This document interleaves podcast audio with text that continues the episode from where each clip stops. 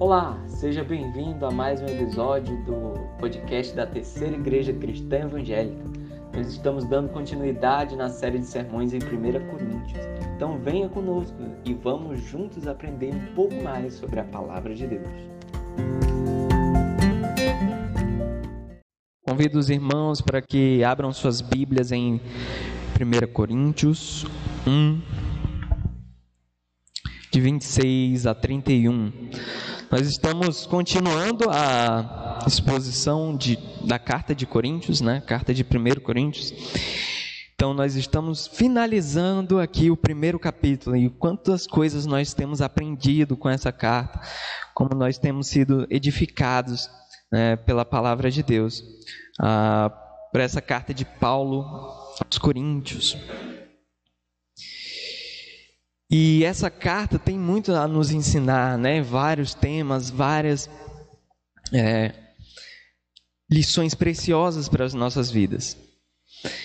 E Paulo, ele está tratando aqui, ele continua a, a, a trabalhar e a discorrer sobre a loucura de Deus.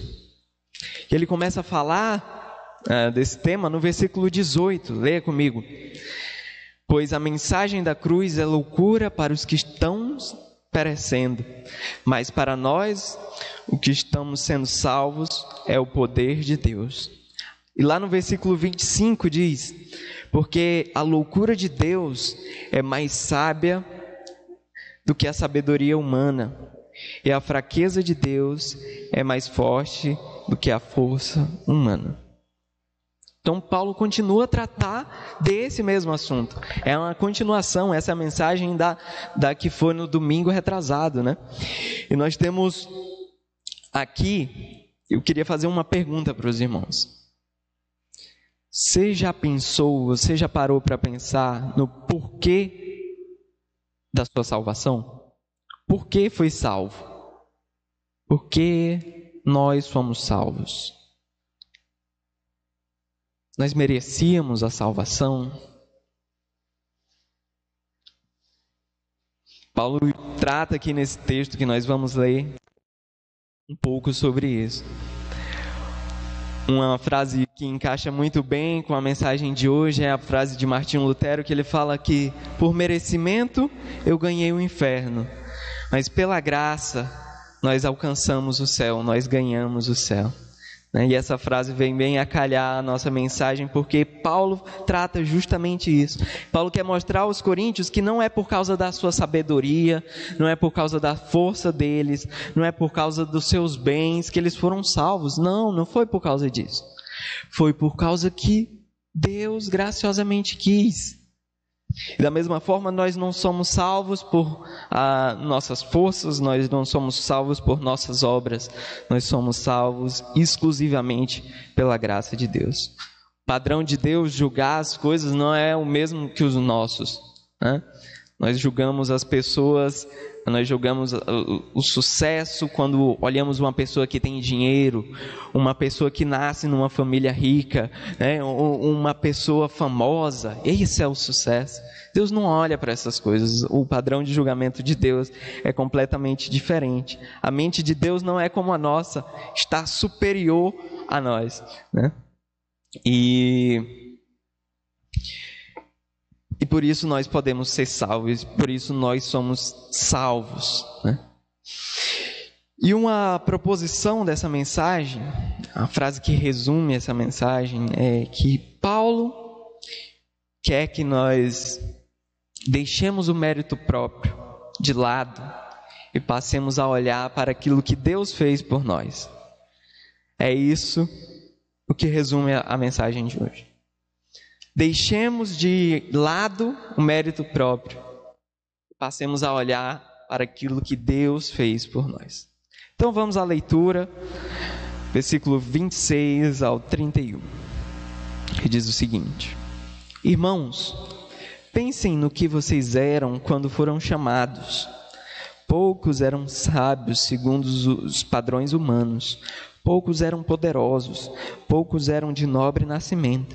Mas Deus escolheu o que para o mundo é loucura, para envergonhar os sábios.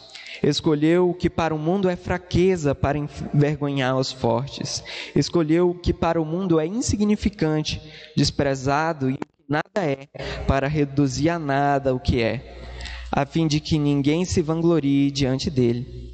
É, porém, por iniciativa dele que vocês estão em Cristo Jesus, o qual se tornou sabedoria de Deus para nós, isto é, justiça, santidade e redenção para que, como está escrito, ninguém, quem, quem se gloriar, glorie-se no Senhor. Mais uma vez, curve sua cabeça e vamos orar. Senhor nosso Deus, nosso Pai, pedimos a tua direção, pedimos para que o Senhor fale aos nossos corações, nos ensine, nos exorte através da tua palavra, Deus. Teu corpo seja alimentado e que possamos sair daqui, ó Deus, transformados pela tua palavra. Que o Senhor possa falar aos nossos corações, que o Senhor em tudo seja exaltado. Pedimos essas coisas em nome do Senhor Jesus Cristo. Amém. Então, meus irmãos, nesse texto nós temos três pontos. Né? Temos três pontos e nós iremos estudar esses três pontos, nós iremos explanar um pouco deles. Primeiro é que Deus não julga como nós, o padrão de Deus é outro o padrão de sucesso de Deus e o padrão de sucesso humano são diferentes. Né? Graças a Deus por isso. Graças a Deus por isso, porque se Deus escolhesse segundo os nossos padrões, poucos estariam aqui. Paulo começa falando, chamando os irmãos para que eles olhem lá para quando eles foram salvos. Você se lembra de quando você foi salvo? Se lembra? no momento lá da sua salvação, né? no momento que você tomou uma decisão de seguir a Cristo, no momento de que, em que Cristo te resgatou, se não foi um momento específico, foi um processo. Paulo diz assim: irmãos, pensem no que vocês eram quando foram chamados. Poucos eram sábios, segundo os padrões humanos. Poucos eram poderosos, poucos eram de nobres nascimento. O apóstolo Paulo ele chama para que os crentes prestem atenção justamente nisso, naquilo que eles eram antes de serem chamados. Existia entre eles algum poderoso, algum, alguma pessoa rica, alguma pessoa de nobre nascimento? Ele fala que pode até, até que, que tenha existido essas pessoas, mas eram poucas. Deus não escolheu essas pessoas, Deus não escolheu elas porque eram, eram sábios, ou porque eram poderosos, ou porque eram de nobre nascimento, assim também como nós. Deus não nos escolheu porque éramos ricos, ou porque é, éramos sábios, ou porque nascemos em uma família rica, uma família poderosa, não foi por isso. Paulo continua argumentando e, e falando para que os irmãos prestem atenção nisso, no, no seu chamado, como eles foram chamados. E o texto continua dizendo: Mas Deus escolheu o que para o mundo é loucura para envergonhar os sábios, e o escolheu o que para o mundo é fraqueza para envergonhar os fortes. Ele usa essa expressão três vezes: Deus escolheu, Deus escolheu, Deus escolheu. E um é o oposto do outro. Ele escolhe o, o, o, a loucura para envergonhar os sábios. Ele escolhe a fraqueza para envergonhar os fortes. Ele escolhe os desprezados, os insignificantes, para reduzir a nada, para tornar inútil aqueles que são importantes, aqueles que são. Para mostrar que a salvação, ela não é pelo nosso mérito. Nós não somos salvos. O, o, o, o rico, o, a pessoa que é, que é sábia aos seus próprios olhos, ela, vai, ela poderia pensar: não, eu fui salvo porque, porque eu estudei bastante, eu cheguei a um, a um, um grau de conhecimento que ninguém atingiu. Ou o poderoso poderia pensar, não, eu, eu fui salvo porque eu tenho muitos bens, eu sou muito rico, eu tenho muitas coisas. Ou aquele que nasceu de uma boa família, uma família abastada. Não, eu fui salvo porque por causa da minha família, a minha família me garantiu. Mas Deus não escolheu essas pessoas, pelo contrário, Deus escolheu é, é, as coisas opostas. Deus escolheu os fracos, Deus escolheu as coisas loucas, Deus escolheu os insignificantes. E isso nos mostra né, que é uma inversão de valores no Evangelho. É uma inversão de valores. Nós não, não dá para entender por que, que Deus escolhe as coisas fracas. Se você fosse fa fazer um grupo, se você fosse montar uma empresa, sei lá, você escolheria pessoas capacitadas, né? as, as melhores que estivessem ali. Você não ia escolher o. o né? Você não ia escolher o, o mais frágilzinho. Não, você ia escolher o melhor. Mas Deus não, Ele escolhe o pior.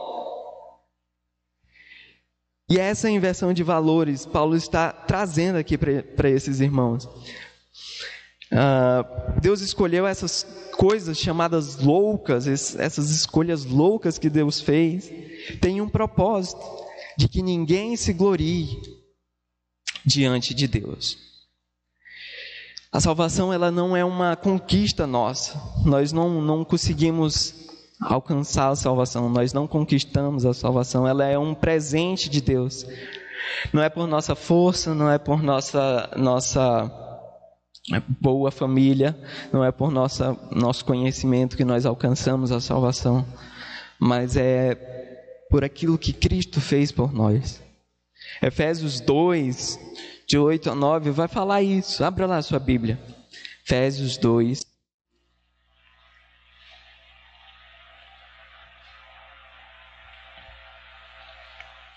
oito, nove. Diz o seguinte: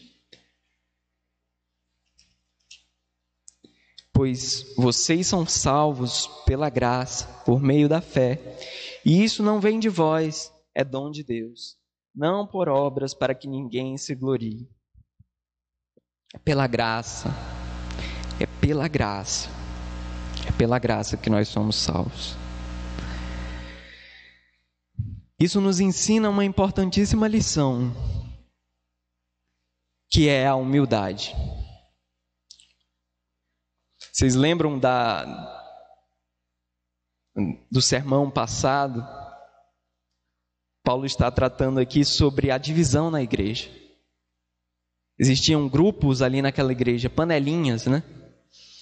Pessoas que diziam: "Ah, eu sou de Paulo, eu sou de Apolo", outras: "Eu sou de Cristo" existia muita divisão, muito orgulho ali naquela, no coração daquelas pessoas. E Paulo está falando isso para ensinar aqueles irmãos que nós não temos mérito nenhum na salvação. Quando a gente para para pensar aquilo que nós merecíamos era um inferno e aquilo que nós recebemos é o céu, isso, isso não causa um temor assim no seu coração? Isso não, não, não isso não, não traz humildade ao seu coração? Porque como nós podemos nos orgulhar de uma obra que não é nem nossa? Ah, eu fui salvo por isso. Não, você não foi salvo por aquilo que você fez. Nós somos salvos pela graça. Nós somos salvos por aquilo, aquilo que Cristo fez por nós. Não existe uma coisa pior para dividir uma igreja ou para causar intrigas entre os irmãos do que o orgulho. Porque as pessoas orgulhosas, elas, elas não vão se dobrar. As pessoas orgulhosas, elas não, elas não vão dar o braço a torcer. Você chega e fala assim, meu irmão, você errou. Ah, eu errei. Vai, vai, vai, vai lá. A pessoa não tem humildade para reconhecer o erro. A pessoa o orgulho ele, ele vai dividir, ele vai causar intrigas em qualquer lugar. Em qualquer lugar, seja no serviço, seja em casa, seja e na igreja também. E Paulo está ensinando aqui que a salvação é um presente de Deus. Nós devemos estar bem cientes disso, que a salvação é pela graça, não é para que a gente se, se, orgulhe, né? Não, não foi eu que, que conquistei a minha salvação, foi Cristo quem conquistou. E ele, no versículo 29, diz: a fim de que ninguém se glorie diante dele. Deus escolheu essas, essas o pobre, Deus escolheu o, o, o, o, tolo, Deus escolheu as coisas loucas, as coisas fracas, as coisas insignificantes, para que ninguém se glorie diante dele. Gloriar-se aqui tem um sentido de, de, se, or, de se orgulhar. Se orgulhar. De, de, de tal feito. De confiar em algo. Nós não podemos pensar de maneira nenhuma, como eu já falei, que a salvação foi por mérito próprio. Eu não fui salvo porque eu fiz isso, isso, isso. Eu fui salvo porque Cristo Jesus fez. Cristo Jesus morreu naquela cruz por mim e por você. Para que ninguém se orgulhe, para que ninguém se vanglorie diante dele. Deus é um Deus que odeia o orgulho e ele odeia a vanglória. Sabe por quê? Porque essas coisas elas desviam o foco daquele que realmente merece a adoração. Quando nós nos orgulhamos dos nossos próprios feitos e nós somos exaltados, não a Deus. E Deus não divide sua glória com ninguém, Deus odeia o orgulho. Olha o que diz lá em Provérbios 16, 18 e 19. É um texto bastante conhecido que fala que o, a arrogância ou o orgulho precede a queda. Em Provérbios 3, que é citado por Tiago, Tiago 4, 6, fala, fala o seguinte: Deus se opõe aos orgulhosos, mas concede graça aos humildes. Deus odeia o orgulho, porque quando nós nos orgulhamos de algo, ou de alguma coisa, ou daquilo de nós mesmos, a adoração não vai para Deus, e sim para nós, e sim para as coisas que nós, nós estamos nos orgulhando. Por exemplo, uma pessoa que constrói a sua que conquista sua tão sonhada casa própria. Ela vai se orgulhar do seu próprio trabalho, ela vai dizer assim, ela vai contar para o mundo todo do que ela fez. Nossa, eu trabalhei muito para conseguir essa casa. Eu ralei e eu tive que ir lá atrás e comprei os tijolos lá em Imperatriz e não sei o que, e fui, e fui e consegui construir a minha casa, né? E no final de tudo, quem está sendo exaltado? Essa pessoa. Afinal, foi ela que conquistou, ela que fez, ela que fez acontecer, ela que construiu, ela que fez o projeto. Ela é exaltada no final de tudo isso. Mas nós fomos criados para dar glórias a Deus. Nós somos seres adoradores e nós fomos criados para adorar a Deus. Um crente nessa posição, o que, é que nós deveríamos fazer? O crente, portanto, a sua atitude é de exaltar a Deus. Coloquemos um crente no mesmo lugar desse homem que construiu a sua casa. O crente acabou de, de conseguir a sua casa própria. É uma felicidade, né? A gente fica feliz. É, um, é uma conquista. Mas quem foi que fez tudo isso acontecer? Foi o Senhor. Foi o Senhor que graciosamente deu um emprego para ele. Que, que concedeu essa oportunidade, né, de, de conseguir ajuntar o dinheiro, de comprar os materiais, de conseguir um bom pedreiro. Foi o Senhor que deu tudo isso. E essa pessoa ela vai contar, né, aos outros, olha, Deus abriu as portas. Ele, ele, ele me concedeu um bom emprego, ele, e, e mesmo é, aos pouquinhos eu fui construindo, construindo, construindo, e Deus deu graça para que eu pudesse ter essa casa aqui. Glória a Deus. Deus, quem está sendo exaltado nesse caso? É o Senhor, né? É o Senhor, porque é Ele que merece toda a adoração. A adoração está concentrada não naquilo que eu fiz, foi naquilo que Deus fez por mim. Se a salvação ela fosse conquistada por mérito próprio, Nós poderíamos nos orgulhar. Não, eu fui salvo porque eu entrego cestas básicas. Eu fui salvo porque eu sou uma pessoa que não tenho vícios. Eu sou uma pessoa. Não, eu não, não tenho. A gente poderia sim se orgulhar. E Deus seria excluído do processo. Deus não teria participação. Se eu posso alcançar minha, minha salvação, para que Deus? Né? Não precisa. Mas a salvação não é por mérito próprio, graças a Deus. É, e nós não podemos nos orgulhar daquilo que nós fazemos, porque aquilo que nós fazemos não, não, garante a nossa salvação.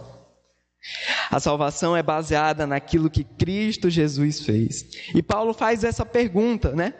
E Paulo diz isso em Romanos 3, 27. Leia comigo, Romanos 3, é só voltar umas páginas aí.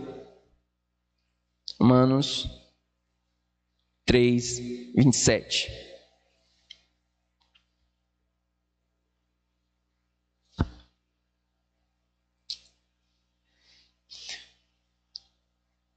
Diz o seguinte: onde está então o motivo de vanglória? Ele é excluído. Baseado em qual princípio? No da obediência à lei não, mas no princípio da fé. Toda vanglória, todo orgulho, ele é excluído, porque não somos nós que alcançamos a salvação. Né? Nós não fazemos nada para conseguir a salvação, é graça de Deus, a salvação é pela graça. E o que nós, o que sobra para nós? É adorar a Deus, é glorificar a Deus por tão grande salvação. Em Gálatas 6, 14, Paulo fala de gloriar-se na cruz de Cristo. Enquanto o mundo se gaba dos seus grandes feitos, daquilo que ele faz, daquilo que, como eles são bons, dos seus, das suas grandes qualidades, nós nos orgulhamos e nós é, nos gloriamos daquilo que Cristo fez por nós.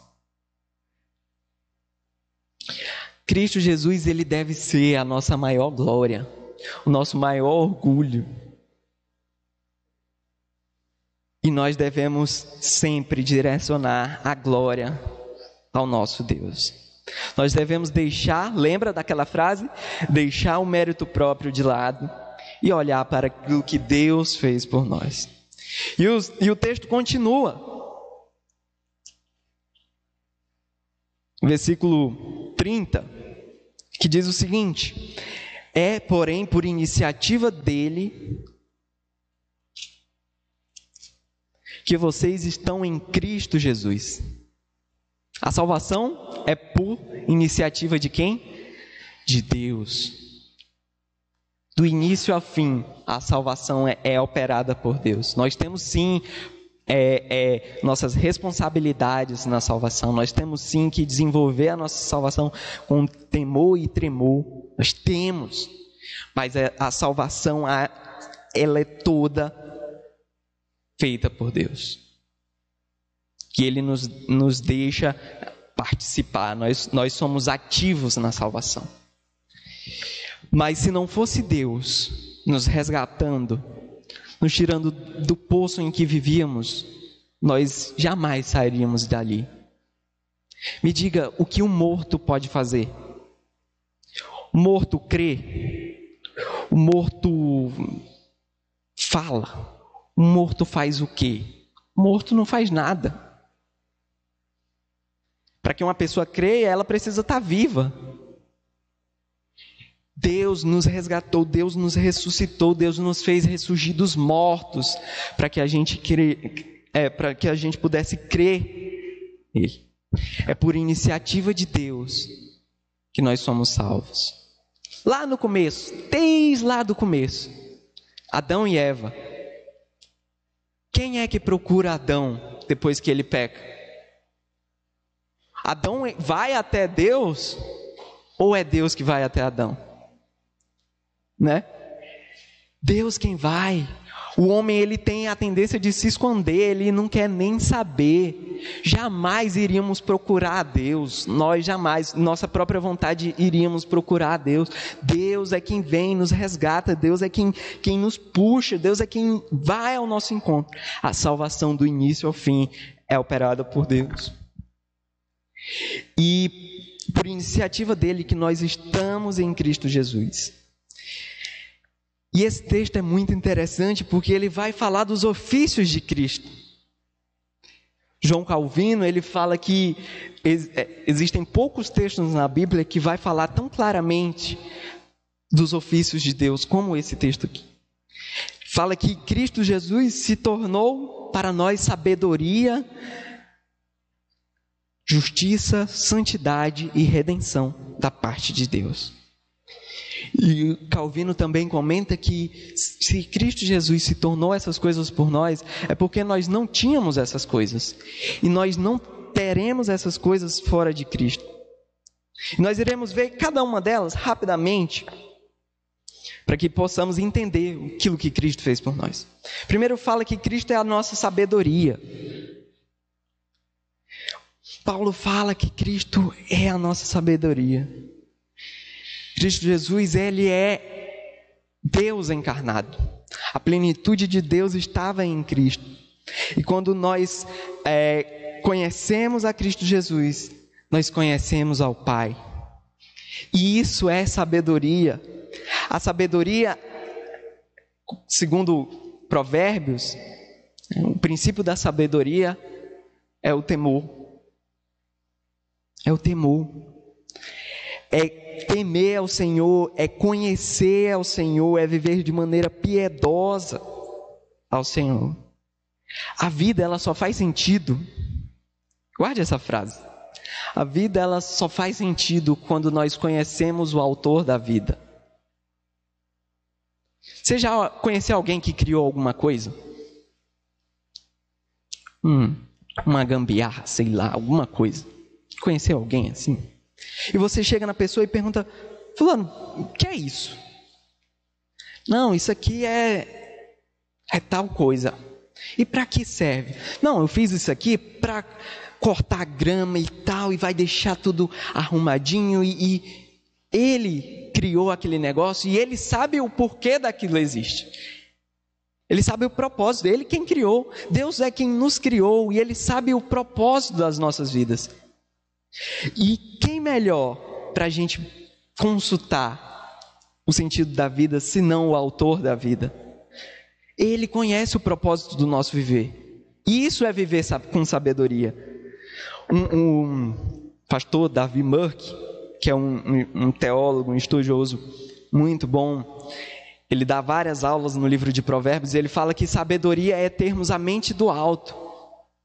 Sabedoria é ter a mente do alto. E, e, em Cristo Jesus nós podemos ter acesso a essa mente do alto. A nossa mente é transformada. Nós podemos ver os conselhos de Deus, viver sobre os conselhos de Deus. Cristo é a nossa sabedoria.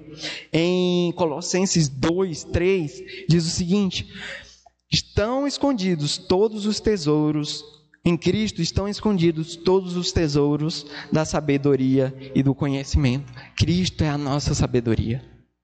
Através de Cristo nós conhecemos a Deus e conhecemos o propósito de Deus para as nossas vidas. E quando nós vivemos segundo esses propósitos, nós vivemos sabiamente. Cristo Jesus também ele é a nossa justiça. Deus ele nos justificou através de Jesus. Na cruz de Cristo nós somos justificados. A sua justiça é depositada em nossa conta. Nós éramos inimigos de Deus, certo? Nós pecávamos, pecávamos, pecávamos, pecava e nossa conta só ia aumentando. Mas Jesus Cristo morreu por, por nós e a sua justiça é colocada em nossa conta. Por isso é que Paulo fala que Jesus é a nossa justiça. Nosso pecado ele é apagado e nós somos aceitos e apresentados a Deus justos. Éramos inimigos, agora passamos a ser amigos. Éramos devedores, agora nós somos justos perante a Deus. Cristo nos vê através de, ou Deus nos vê através de Cristo Jesus. E Ele nos, nos vê justos, porque a obra de Cristo Jesus é colocada em nossa conta. Nós somos justos. Não há mais nenhuma condenação para aqueles que estão em Cristo Jesus, meus irmãos. E isso é maravilhoso. Cristo é a nossa justiça. Cristo também, ele é a nossa santificação. Paulo, no início de suas cartas, ele sempre saúda os irmãos e ele sempre chama os irmãos de santos. Aos, aos santos e fiéis da igreja de, ah, de Coríntios ou da igreja de Colossos. Paulo chama aqueles irmãos de santos, e não porque aqueles irmãos nunca mais pecassem na vida deles, ou não por isso, mas é justamente porque é, nós somos encontrados sem mancha, sem culpa perante a Deus. Nós somos santos, meus irmãos. Nós somos separados do mundo. E essa nova vida com Cristo dá início à santificação, que é um processo que o crente vai levar durante toda a sua vida. A santificação, ela não tem fim. Na verdade, ela tem um fim que é na morte. Quando nós morremos e iremos para o céu e seremos glorificados ali, não, é, não teremos mais luta contra o pecado nenhum, mas enquanto nós estamos aqui, nós lutamos contra o pecado, e isso é a santificação. Né? Nós devemos lutar todos os dias, dia após dia, não descansar, não, não dar sossego contra o pecado. Nós não podemos baixar a guarda contra o pecado. A santificação, ela é a vontade de Deus para as nossas vidas. É o que diz 1 Tessalonicenses 4, 3. A santificação, a santidade, ele é algo prático nas nossas vidas. Não é, não é algo que a gente fica pensando e. Não, ele é prático. A luta contra o pecado é prática. Efésios 4, abra comigo rapidamente. Efésios 4, 22 a 24. Fala aquilo que é o processo da santificação. Diz o seguinte: quando a, quanto à antiga maneira de viver, vocês foram ensinados a despir-se do velho homem que se corrompe por desejos enganosos, a serem renovados na maneira de pensar e a se revestir do novo homem criado para ser semelhante a Deus em justiça e em santidade que é proveniente da verdade.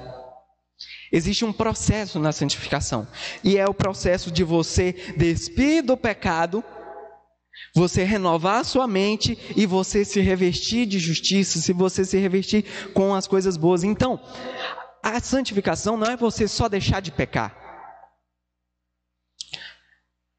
Por exemplo, uma pessoa que mentia muito antes de se converter. Quando ela se converte, ela não vai deixar, ela não vai deixar somente de pecar, ou não vai deixar somente de mentir. Ela não pode deixar uma, uma lacuna ali. Precisa ser preenchido com outra coisa.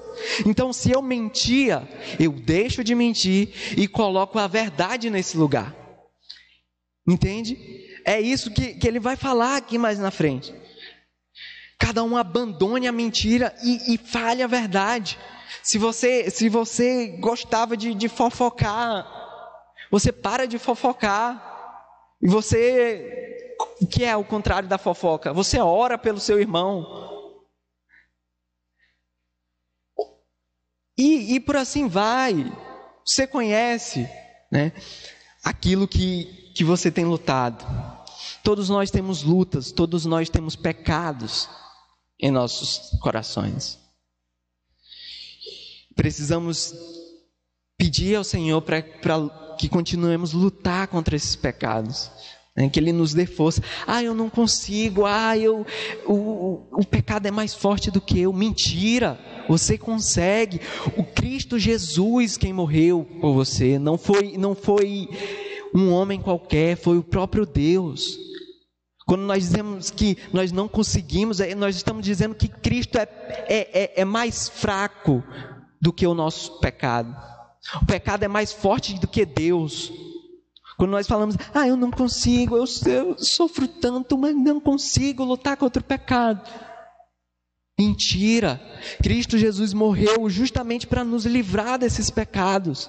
E nós precisamos lutar, nós não podemos ter esses pecados de estimação.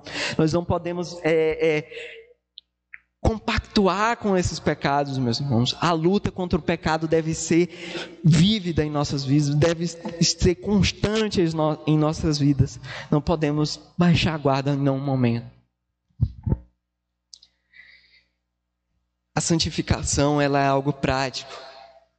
Despir-se do pecado, renovar a mente e colocar outra coisa no lugar. Colocar a justiça no lugar, colocar a santidade no lugar. Nós devemos viver em santidade. Em santidade. Sem a qual ninguém verá o Senhor.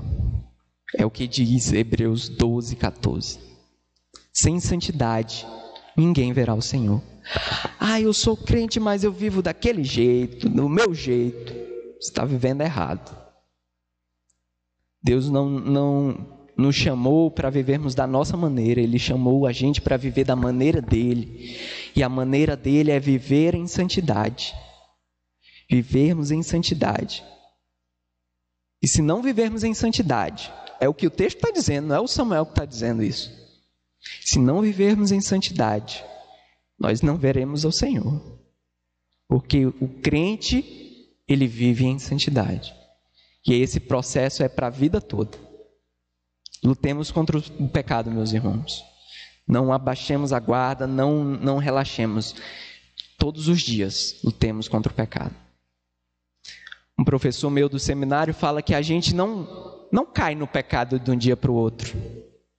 Ah, fulano adulterou, traiu a esposa dele. Não foi de um dia para o outro que isso aconteceu. A pessoa ela foi cometendo pequenos pecados. Ele olhou para a moça, ele sorriu para a moça, depois ele foi de novo, e foi de novo, e foi de novo. Aconteceu a traição. Ninguém cai num pecado, as pessoas vão deslizando aos poucos ao pecado. Portanto, não permitamos essas, esses pequenos pecados, porque eles vão gerar coisas piores ali na frente, aqueles pecados escandalosos. Que possamos manter a nossa guarda firme, que possamos viver em santidade. Cristo, Ele é a nossa santificação. Nós é, iniciamos o processo de, de santificação em Cristo Jesus. E essa é, a caminhada cristã. Toda caminhada cristã é deve ser nesse processo de santificação. Santificação. Cristo também é a nossa redenção. A Bíblia conta a história da redenção. O homem caiu, em pecado, né? Deus criou todas as coisas, o homem caiu em pecado e toda a Bíblia ela está contando a história da redenção, que culmina em quem? Em Cristo Jesus, que é o nosso Salvador, que é o nosso redentor. E nós aguardamos a redenção final, o momento que nós iremos para a glória. Através da sua morte e sua ressurreição, nós somos redimidos. Nós estamos esperando agora somente a redenção final, a consumação de todo esse processo. Cristo, ele é a nossa redenção, Cristo é o nosso resgatador. Calvino diz que a redenção é o primeiro dom de Cristo que teve início em nós e é o último a ser consumado ou completado. Nós estamos aguardando a redenção final, o momento de nossa ida ou da vinda de Cristo momento que iremos para o céu e ali seremos glorificados e não terá mais choro, nem dor, nem nada, somente felicidade e estar na presença do nosso Deus. Essa é a redenção final. E quando nós observamos esses quatro ofícios de Cristo, nós podemos ver, nós podemos enxergar toda a caminhada cristã estruturada aqui. Porque primeiro nós nós Conhecemos a Deus através de Cristo Jesus. E isso dá a oportunidade de, de sermos justificados. Em Cristo Jesus nós somos justificados e, e o nosso estado é transformado. Éramos pecadores, inimigos de Deus, e agora nós somos transformados em justos. E a santificação, que é o caminho todo, do início ao fim da vida cristã, a santificação é esse caminho e esperamos a consumação final. Portanto, nós vemos que a vida cristã, ela é toda baseada, como o próprio nome diz, em Cristo. Em Cristo Jesus, ele é o início, o meio e o fim de nossa salvação. E isso é algo maravilhoso. Versículo versículo 30 ou 31 de 1 Coríntios, voltemos lá, continua. Diz o seguinte: para que ninguém, como está escrito, quem se gloriar, glorie-se no Senhor. Então nós vimos até agora que a salvação ela é pela graça, não pelo mérito próprio. Nós vimos aquilo que Cristo fez por nós. E ele termina com esse versículo, para que, como está escrito, quem se gloriar, glorie-se no Senhor. Na sua Bíblia aí, talvez tenha uma nota de rodapé que vai ter um versículozinho lá embaixo. E essa referência é de Jeremias 9, 24. Paulo faz uso do profeta Jeremias para encerrar essa parte aqui que é que diz lá Jeremias 23, 24? Diz o seguinte: Assim diz o Senhor: Não se glorie o sábio em sua sabedoria, nem o forte em sua força, nem o rico em sua riqueza, mas quem se gloriar, glorie-se nisto, em compreender-me, pois eu sou o Senhor e ajo com lealdade, justiça e com retidão sobre a terra, pois é dessas coisas que me agrado, declara o Senhor.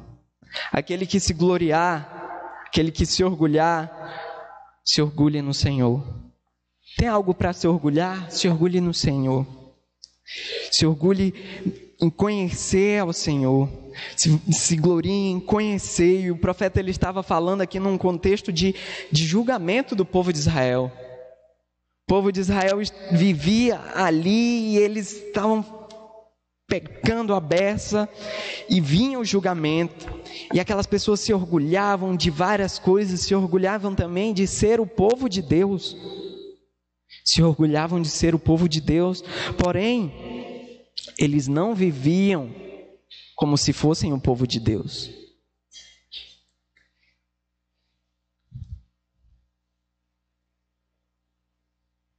Nós também precisamos prestar atenção nisso.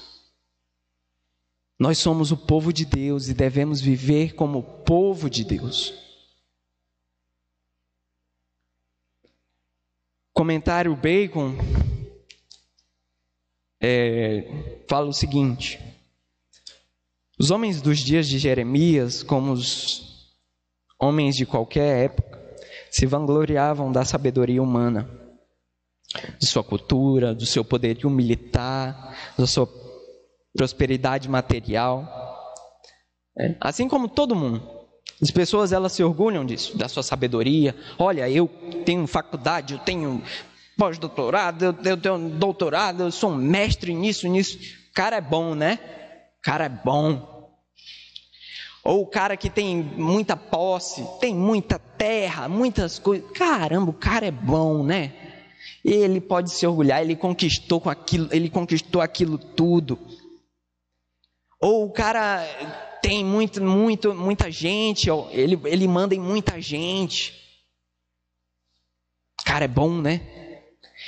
E ele fala aqui o seguinte: que na verdade esse é o grau mais elevado de loucura, se orgulhar dessas coisas. Sabe por quê? Porque tudo isso passa. tudo isso passa. A sabedoria, essa, essa sabedoria humana aí, ela é tão fraquinha. Passa. Um dia um cientista descobre uma coisa, o outro no outro dia desmente. Sai uma teoria aqui, no, no outro dia sai uma outra que desmente aquilo. Fácil, fácil. As ideias elas estão se mudando, mudando ao tempo todo, o tempo todo. Poderio militar, o, o, a prosperidade, os, os, bens. As pessoas podem perder o, o seu dinheiro rapidamente. E de um dia rico, milionário, outro dia falido. Então confiar nessas coisas é loucura. Porque essas coisas elas, elas são passageiras e elas não oferecem nenhuma base sólida de segurança. Portanto, o sábio ele não deve se gloriar na sua sabedoria. Por outro lado, a única base real de sabedoria e felicidade consiste em conhecer ao Senhor. Porque nós entendemos melhor o caráter de Deus. E nós podemos observar aquilo que Deus é. Se nós temos algo de, de nos gloriarmos, se nós temos alguma alegria, essa deve estar em conhecer o Senhor, em, em, porque o Senhor, a sabedoria do Senhor não é que nem a sabedoria humana, não muda do dia para o outro. A, a, segurança no Senhor, ela é, permanece para sempre. A pessoa que tem a confiança no Senhor, ela pode passar por tudo na vida, mas ela vai ter a, sua âncora, ele vai ter o seu porto seguro, que é Deus. E Deus não nos deixa desamparados em nenhuma circunstância. Se nós temos algo a nos apegar, se nós temos algo de nos gloriarmos, gloriemos no Senhor. E nós temos algumas aplicações dessa, dessa mensagem. Gloriar-se em Deus é também conhecer a Deus. E conhecendo a Deus, nós podemos, e observando o seu caráter, nós podemos aprender muitas coisas com Deus nós podemos desenvolver esse relacionamento e desenvolvendo esse relacionamento nós podemos aprender a lutar com muitos pecados. Por exemplo, quando nós pensamos em que, que a, a salvação ela é operada por Deus e não por mérito próprio, isso traz humildade ao nosso coração e a humildade nos ajuda a combater o orgulho. Uma pessoa que tem problema com gratidão, não sabe agradecer, não, não, é difícil, né? De, de uma pessoa ingrata. Essa pessoa ela pode se lembrar todos os dias daquilo que Deus fez por ela. Lembre-se daquilo que Deus fez por você. Todos os dias. O que é que nós merecíamos? O inferno. E o que é que nós recebemos? O céu. E isso é graça do Senhor. Outra aplicação é que nós não devemos apoiar nos nossos próprios entendimentos, não devemos apoiar na, na nossa força, no nosso, nas nossas riquezas, no, naquilo que nós conhecemos. Não. Nós devemos confiar no Senhor em todas essas coisas. Coloque, sabe uma maneira prática disso, de fazer isso, de confiar no Senhor? Ore ao Senhor. Mesmo naquela coisa que você é o mestre em fazer. Peça auxílio ao Senhor. Não, eu sou muito bom nisso. Isso aqui eu tiro de letra. Não, peça ao Senhor.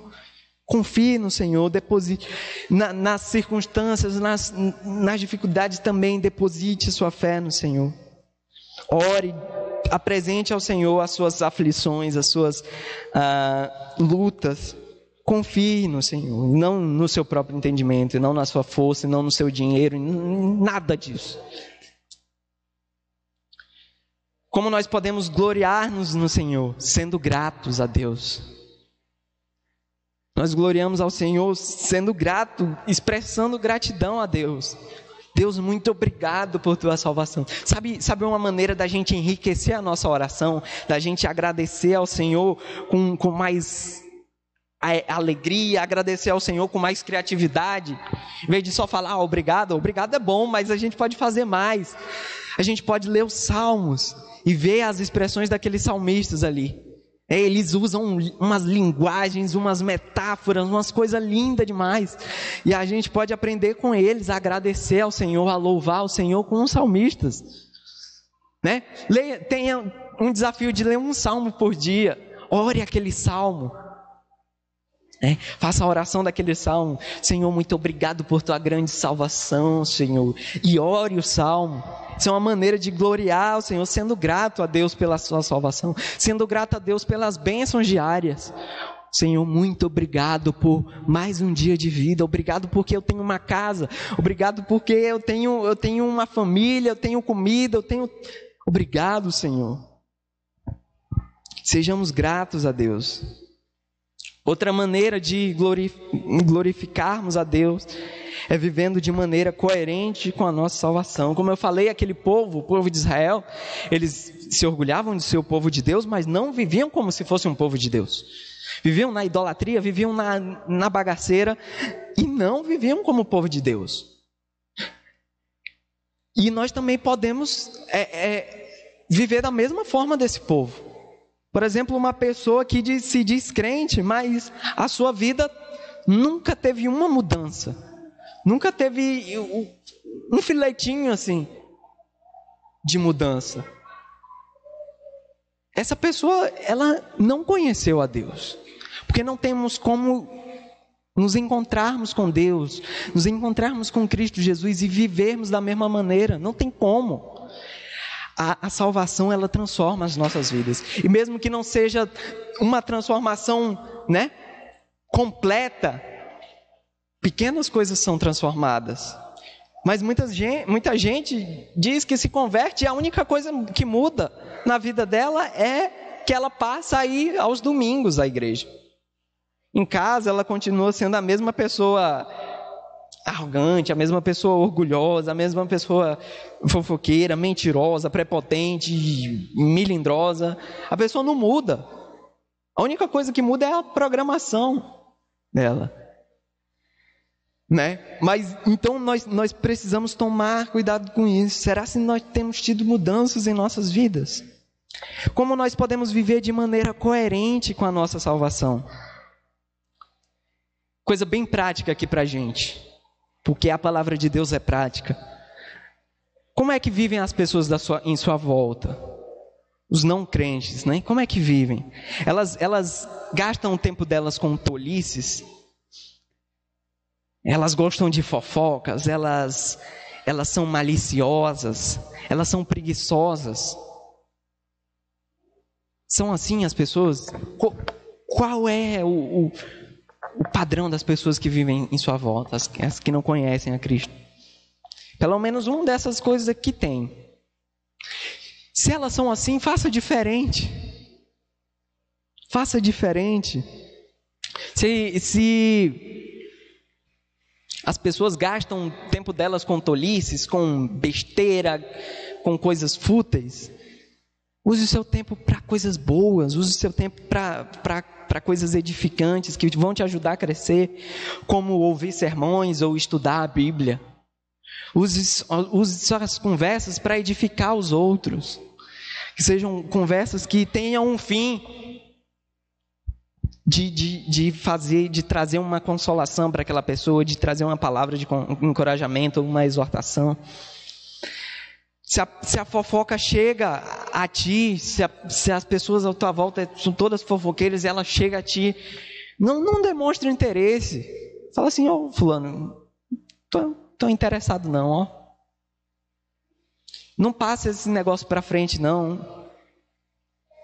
Faça morrer ali e, porque uma pessoa que chega ali com uma fofoca quentinha para ti, ela tá doida para contar para ti essa fofoca. Mas quando ela vê tu, que tu não tá muito interessado, isso já vai dar uma, poxa, contar esse negócio pro fulano e ele não entendi, né? E então não, não, não passe a fofoca para frente, não demonstre interesse, não, não, não fofoque também. As conversas em sua volta são conversas imorais, maliciosas, duplo sentido. Né? Saia dessas conversas. Mude de lugar, não participe dessa roda. Não, não saia da tua boca essas mesmas coisas. As pessoas do seu trabalho são preguiçosas e, e, e são aquelas que chegam no trabalho na plena segunda-feira dizendo: Poxa vida, mais uma segunda-feira. Que coisa! Preguiça se as pessoas são assim, faça diferente. Vá disposto para o trabalho. Durma cedo, acorde, acorde cedo, também faça a sua devocional, vai disposto para o trabalho. Né?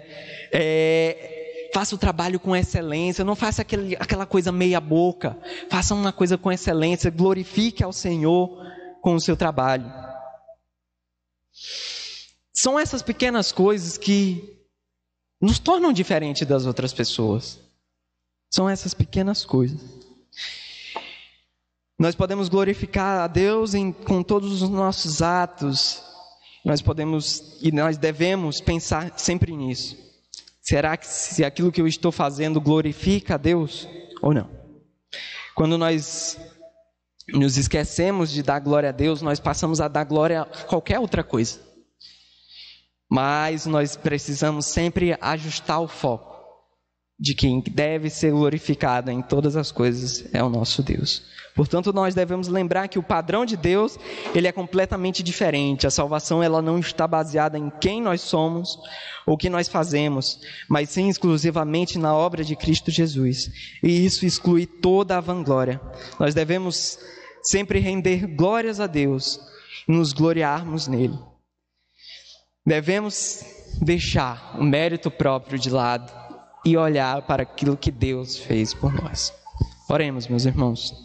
Senhor nosso Deus, nosso Pai, muito obrigado pela tua palavra, obrigado por quem tu és, obrigado, Deus, por os meus irmãos aqui. Senhor possa nos ajudar a colocarmos em prática as verdades que estão que foram faladas aqui, ó Deus e que possamos nos alegrar em tão grande salvação e nos gloriar naquilo que o Senhor fez por nós. Certo de que a salvação não foi mérito nenhum nosso, mas a, pela graça do Senhor. Que possamos viver de maneira coerente com essa salvação que tu nos deste. Que possamos ser luz, sal e luz nesse mundo aí fora, Deus. Nos ajude a colocarmos em prática, nos ajude a vivermos piedosamente. Nos ajude, Pai. Pedimos essas tuas bênçãos em nome do Senhor Jesus Cristo. Amém.